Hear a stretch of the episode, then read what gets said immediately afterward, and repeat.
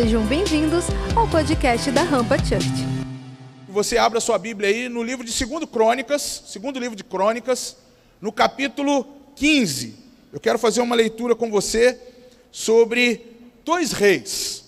Eu vou falar sobre o rei Asa, que é um dos reis do reino de Judá, que dentro dos, dos 19 reis aqui que foram maus, alguns foram, foram oito foram reis bons aqui na, no reino de Israel e Judá. Eu quero hoje falar sobre o rei Asa.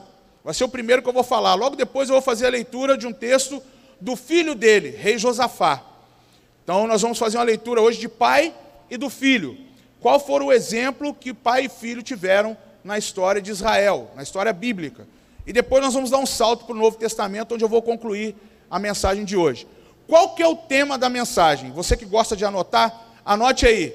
Igreja, ponto de exclamação, ligue o alerta e convoque os novos apologetas. Meu Deus, falou em línguas, pastor Sidão. Então o tema hoje é igreja, ligue o alerta, convoquem os novos apologetas.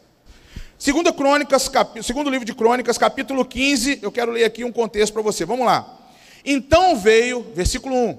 Então veio o espírito de Deus sobre Azarias, filho de Obed, e saiu ao encontro de Asa e disse-lhe: esse rei, rei de Israel, que reinou 40 anos, ouve-me Asa e todo Judá e Benjamim.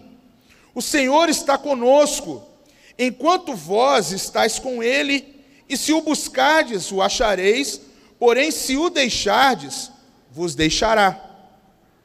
E Israel esteve por muitos dias sem o verdadeiro Deus, e sem sacerdote que o ensinasse lei, e, e sem lei. Mas quando na sua angústia se convertia ao Senhor, Deus de Israel, e o buscava, o achava. E naqueles tempos, não havia paz nem é, para o que saía, nem para o que entrava, mas muitas perturbações sobre todos os habitantes daquela terra. Porque gente contra gente, cidade contra cidade se despedaçavam, porque Deus os conturbava, os conturbara com toda angústia. Mas esforçai-vos e não desfaleçam as vossas mãos, porque a vossa obra tem uma recompensa. Ouvindo, pois, o rei Asa essas palavras e a profecia do profeta, filho de Obed, do profeta Acasias, Azarias, esforçou-se e tirou todas as abominações de toda a terra de Judá e de toda a terra de Benjamim, como também das cidades que tomara nas montanhas de Efraim, e renovou o altar do Senhor, que estava diante do pórtico do Senhor. Verso 9: E ajuntou todo o Judá e Benjamim, e com eles os estrangeiros de Efraim, de Manassés e de Simeão, porque de Israel vinha a ele em grande número, vendo que o Senhor seu Deus era com ele. E ajuntaram-se em Jerusalém no terceiro mês, no ano décimo do reinado de Asa, e no mesmo dia ofereceram em sacrifício ao Senhor, do despojo que trouxeram, seiscentos bois e seiscentas mil ovelhas, e entraram no concerto de buscarem o Senhor, Deus de seus pais, com todo o seu coração e com toda a sua alma. E de todo aquele que não buscasse ao Senhor, Deus de Israel, morresse, desde o menor até o maior, e desde o homem até a mulher. Gente, essa primeira parte do texto aqui, eu já vou ler a segunda, que é do filho dele, Josafá, mas eu quero só fazer um contexto para você. Aqui, essa leitura que a gente acabou de fazer sobre o reinado do rei Asa, o rei do reino de Judá, se você olhar um pouco do contexto aqui, aqui está sendo os piores dias sobre a terra. Eu classificaria desse jeito: dias tenebrosos, dias difíceis, dias delicados, dias complicados demais. Muito parecido com alguns dias que estamos vivendo. Só que aqui o contexto diz que eles estavam com três riscos graves no reinado de Asa. Eles estavam sem um Deus, sem ensino, sem direção e estavam sem justiça. O texto aqui fala que Israel esteve por muitos dias sem o verdadeiro Deus e sem sacerdote que os ensinasse e sem a lei. Eu acho que é um, é um contexto muito, muito difícil para aquela época. E Deus começa a usar o profeta Azarias para falar ao rei Asa que ele precisava começar a fazer algumas reformas espirituais com o povo. Então ele começa a fazer uma santa convocação e começar a organizar, porque a realidade dele era, o verso 6 diz: porque gente contra gente, cidade contra cidade, estavam se despedaçando, estavam acabando com tudo. E aí ele começa é, a ver que isso estava gerando falta de paz, estava gerando aqui uma crescente perturbação no povo, estava gerando aqui que as pessoas estavam se voltando umas com as outras, o negócio não estava bom. Eram os piores dias naquela época. E aí, por uma ordem de Deus, usando a boca do profeta, ele resolveu fazer o quê? Ele começou a ouvir o profeta, ele foi, começou a reforçar e tirar as abominações, as idolatrias do meio do povo, começou a renovar o altar, está tudo no texto que a gente leu aí agora. Começou a juntar o povo, oferecer sacrifício ao Senhor, começou a buscar o Senhor e o seu conserto, e aí foi que ele começou a dar ordem, voltar aos, aos velhos e bons tempos da presença de Deus naquela época. O avivamento começou a surgir aqui. Os dias, do rei, dos, os dias de Rei Asa não eram bons, não eram fáceis, eram dias difíceis. Mas entendendo que Deus havia enviado alguém para orientar, ele resgatou o Deus presente, resgatou a lei do povo e resgatou a justiça de Deus para aquela nação. Alguns anos se passam, e aí agora entra, o, o rei Asa vai morrer, se você for depois olhar aí com calma, é, no texto de 2 Crônicas, no próprio texto de 16, no verso 13, diz que no ano 41 do seu reinado, Asa morreu. Morre o pai. E aí assume o filho. 2 Crônicas 17. Vamos ler comigo aí. Josafá ficou no lugar de Asa. Verso 1 do, do capítulo 17. Como rei de Judá, se preparou para se defender é, do reino de Israel. Colocou soldados em todas as cidades de Judá, que eram protegidas por muralhas, que é, e também pôs acampamentos militares em todo o território de Judá e nas cidades de Efraim, que Asa, o seu pai, havia conquistado. Verso 3: O Senhor Deus abençoou Josafá porque ele agiu como seu pai tinha agido, no princípio do seu reinado. Ele não adorou ao Deus Baal, mas adorou o Deus de seu pai obedeceu seus mandamentos em vez de seguir o mau exemplo dos reis de Israel. O Senhor firmou o poder de Josafá como rei, e todos em Judá lhe davam presentes. Assim Josafá ficou muito rico e famoso na sua época. Verso 6: Continuou cada vez mais decidido a obedecer às leis de Deus e acabou com os lugares pagãos de adoração e os postes da deusa Azerá que havia no país de Judá. No terceiro ano do seu reinado, Josafá, preste atenção nesse texto que é onde eu quero começar a chamar a tua atenção para a nova convocação dos apologetas. Preste atenção nesse texto, que vai encaixar com outros dois textos que eu vou ler. No terceiro ano do seu reinado, Josafá enviou as seguintes autoridades para ensinar, enviou as autoridades para ensinar a lei de Deus nas cidades de Judá. Ele começou a convocar pessoas para ensinar o povo sobre a lei. Preste atenção. Na cidade de Judá, Ben-Rail, Obadias, Zacarias, Netanel e Micaías. Junto com eles, foram os seguintes levitas, os adoradores: Semaías, Netanias, Zebadias, Azael, Semiramote, Jonatas, Adonias, Tobias e Tobi Adonias. Tudo nome para você dar nos seus filhos, tá? Vamos lá. Chamou também os sacerdotes. Olha só, ele convocou os mestres da palavra, ele convocou os levitas sacerdotais, e ele agora convoca os sacerdotes do templo. Preste atenção na convocação que ele está fazendo. E aí ele convoca os sacerdotes Elisama e Georão, também foram. Levaram consigo o livro da lei, o livro de Deus, da lei de Deus, o Senhor, e foram por todas as cidades de Judá, ensinando a lei a todo o povo. O Senhor Deus fez com que todos os povos vizinhos de Judá ficassem com medo de Josafá e por isso eles não fizeram guerra contra ele. Estou começando a entender um pouquinho aqui do que eu quero falar com você? Primeira coisa que eu quero que você entenda: o legado do rei Asa para o seu filho Josafá.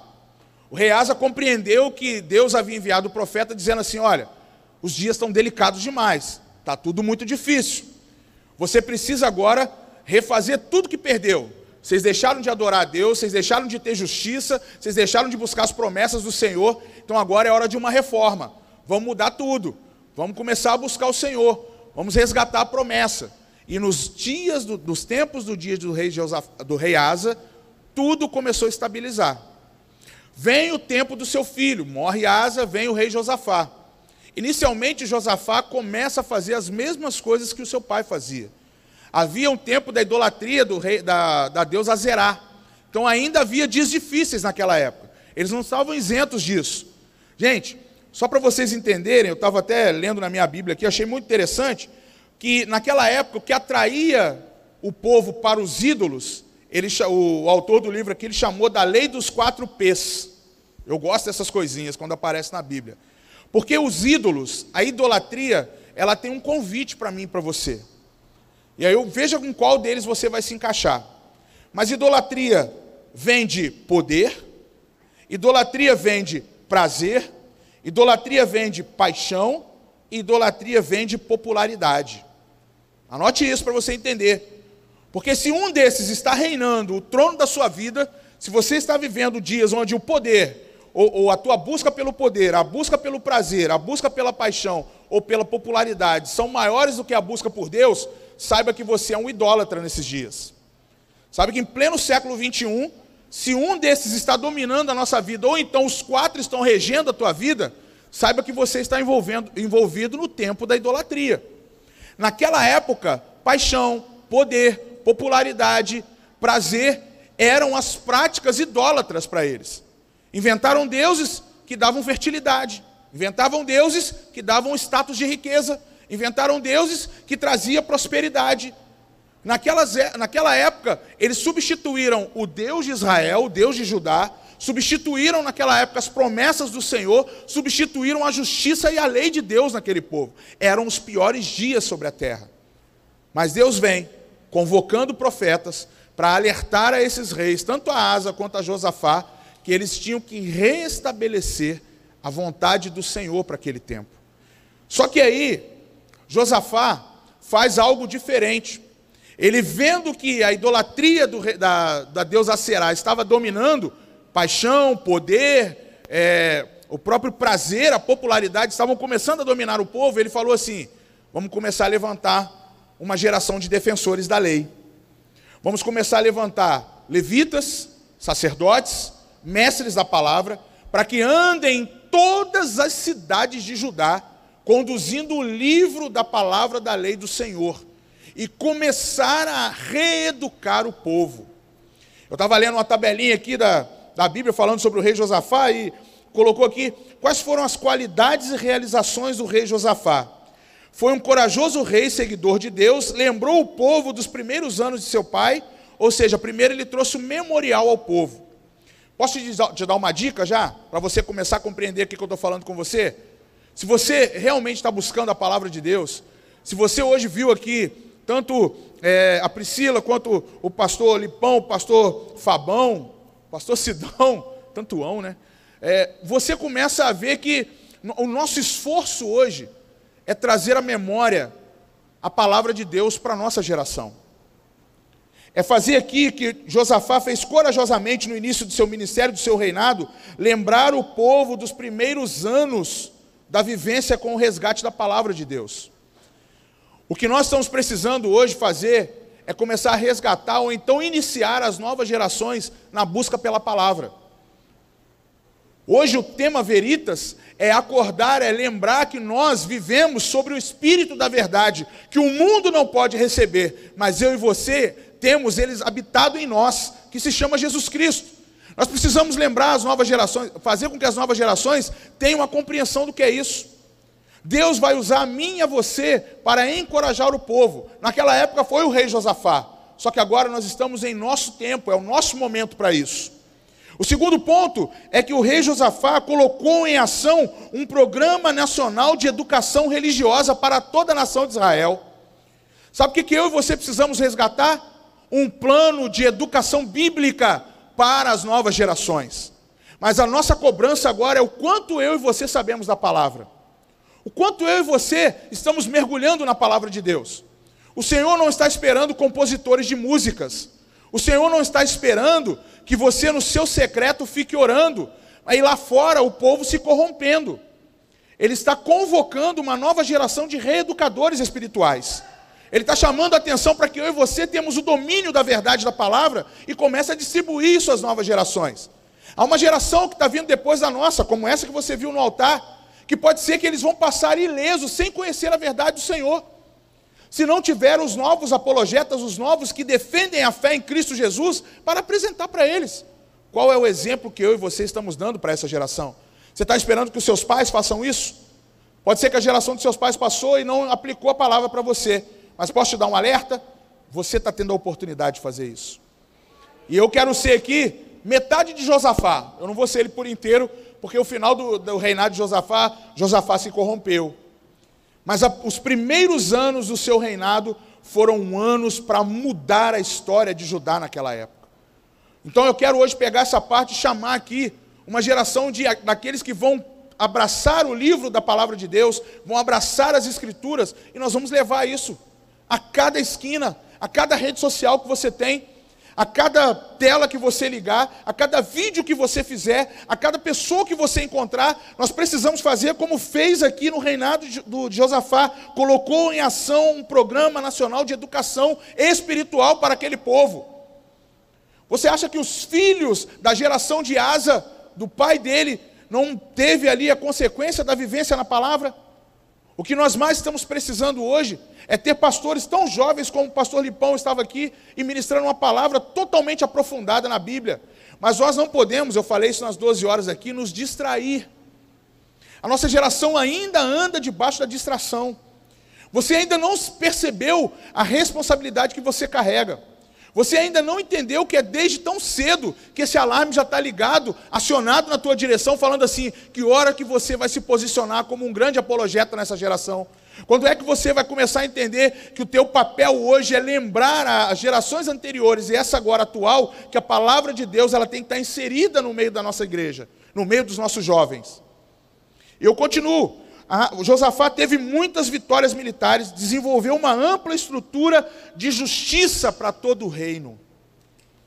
Se eu e você hoje compreendermos, e eu estou só trazendo aqui o Antigo Testamento, eu estou relembrando aqui duas histórias de um pai e de um filho. A primeira coisa que eu quero tentar trazer para você é essa compreensão. O rei Asa construiu um legado para que o filho dele, Josafá, pudesse trazer tudo, todo o memorial da busca da palavra, da lei do Senhor. Eu e você precisamos começar a conhecer um pouco mais daqueles que construíram no nosso presente e no passado aquilo que chegou para nós até hoje como palavra. Você precisa resgatar hoje quem foram aqueles que te inseriram na busca pelo Evangelho. Você precisa valorizar aqueles que te apresentaram a verdade. Mas não as verdades da ideologia, não as muitas verdades que existem, mas a verdade na palavra de Deus que eu e você estamos hoje tentando trazer como entendimento. Porque o mundo hoje quer nos confundir e quer apresentar para nós ideologias que vão trazer paixão, que vão trazer poder, que vão trazer prazer e vão trazer popularidade. Gente, pleno século 21, o que, que mais nós estamos sendo apresentado nas redes sociais para nós hoje? Popularidade. A nossa moeda hoje são likes. A nossa moeda hoje são seguidores. É um desespero se a gente não tem um número suficiente para isso. Popularidade, prazer, começar a ter o culto ao corpo cada vez mais. Buscar os prazeres, nós, nós, nas nossas redes sociais a gente segue um molde de quem nós somos. É visível. Então, muito cuidado, porque da ideologia é um passo para a idolatria. Cada um de nós aqui defendemos uma causa. Mas será que nós estamos defendendo a palavra de Deus como deveríamos? Ontem eu jantando com a Priscila, eu questionava sobre isso, sobre não o posicionamento de uma, uma parte daqueles que devem ser alcançados, mas como a igreja consegue olhar o todo, o quanto nós podemos interferir e fazer as reformas necessárias para esse tempo. Vocês estão compreendendo onde eu quero chegar? Então hoje, Deixa eu falar uma coisa para vocês. Do, de 11 anos até o de 99 que está aqui dentro hoje. Nós precisamos hoje assumir uma, um termo de responsabilidade espiritual nesse lugar. Esse foi o podcast da Rampa. Compartilhe com seus amigos, nos siga nas redes sociais e para ouvir essa palavra completa, acesse nosso canal, se inscreva e fique por dentro de tudo o que acontece na Rampa.